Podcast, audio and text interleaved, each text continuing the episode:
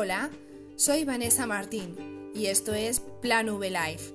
En este espacio hablaremos de cómo digitalizar empresas del sector turístico, así que no lo dudes y quédate.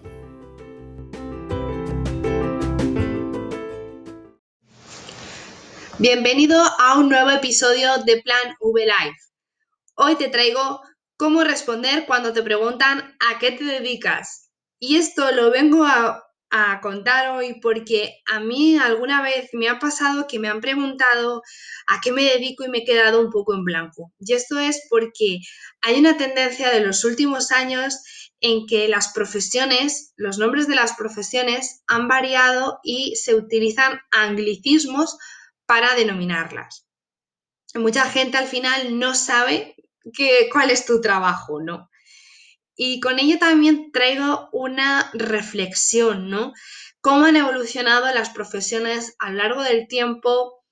Hay algunas nuevas que se han añadido con la digitalización, otras simplemente han evolucionado. ¿Crees que alguna ha desaparecido al completo?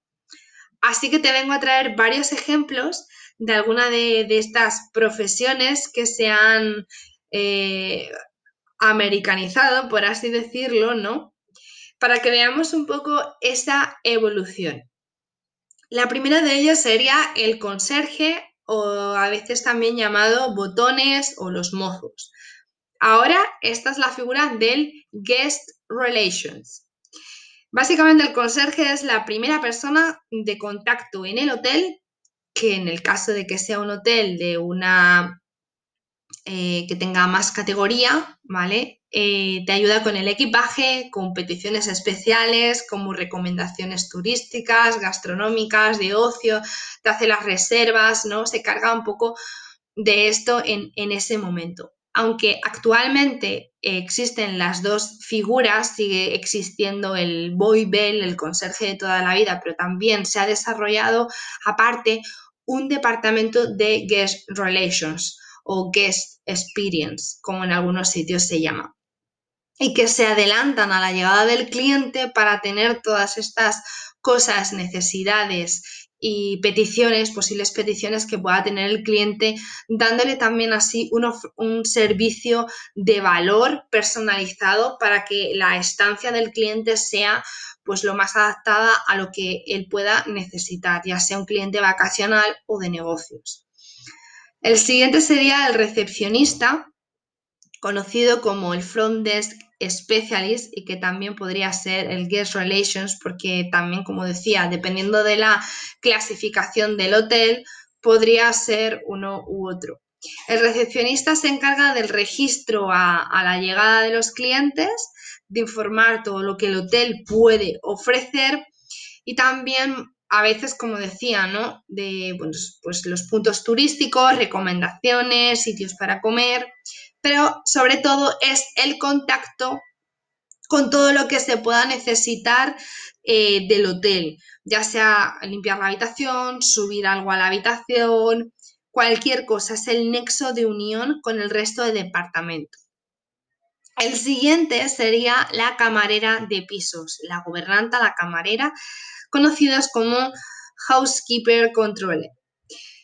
Ellas son las encargadas de dejar la habitación impoluta, eh, lista pues para estrenar, cuidando al detalle y ahora más que nunca y por si alguien no lo sabía, son más fuertes que los propios botones encargados de llevar maletas, porque ellas muchas veces tienen que hacer propias mudanzas en las habitaciones cuando hay que mover mucho mobiliario, meter eh, camas extra o hacer algún cambio lo que sea.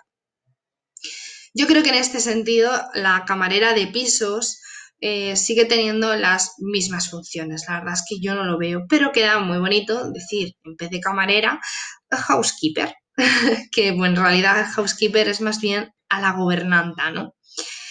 Y luego, por último, mi ejemplo es el del comercial de ventas, que aquí es en esta categoría en la que yo me, he encontrado siempre, que me llamaban más bien sales developer.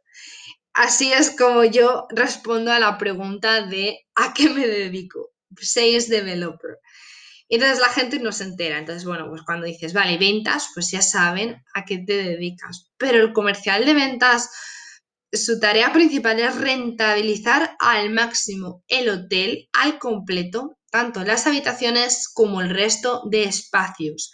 No es solo vender, porque la verdad yo creo que es un concepto que en este caso sí que ha evolucionado mucho más, no este cuento el rollo de lo que tengo, sino los beneficios de que tú hagas ese evento, de que tú te alojes en nuestro establecimiento y es lo que al final trabaja día a día, ¿no?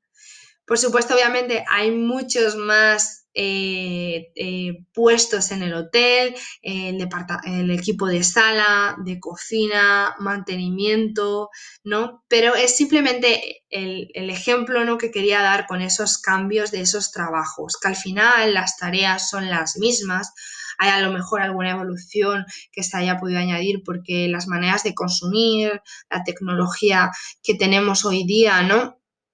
hace que ciertas tareas cambien un poco. Sin embargo, ¿por qué esos eh, trabajos se, denominan en inglés? ¿Por qué usar los anglicismos? Cuando en España tenemos un idioma súper rico. Yo te propongo tres opciones. Una, el postureo, porque queda más chulo ¿no? en el currículum, decir yo es que soy, soy sales developer que comercial de ventas porque haya una igualdad a nivel internacional, ¿no? Para que sepan, ¿no? Un poco también mm, a qué te dedicas cuando sales fuera de, España, a lo mejor. O también mm, para hacer en recursos humanos un filtro en, la contratación. Por lo que decía, para que haya como una igualdad y que todo el mundo, digamos, tenga ¿no? las mismas tareas, la misma experiencia a nivel curricular, curricular perdón, em, a nivel contratación que se sepa ¿no? esa, experiencia que hay. No sé cuál es tu opinión al respecto. Me gustaría que me comentaras eh, si es que prefieres las denominaciones de toda la vida o si los anglicismos los ves interesantes. Déjamelo en plan vsocialmedia.com o en mis redes sociales y nos escuchamos en el próximo episodio. Adiós.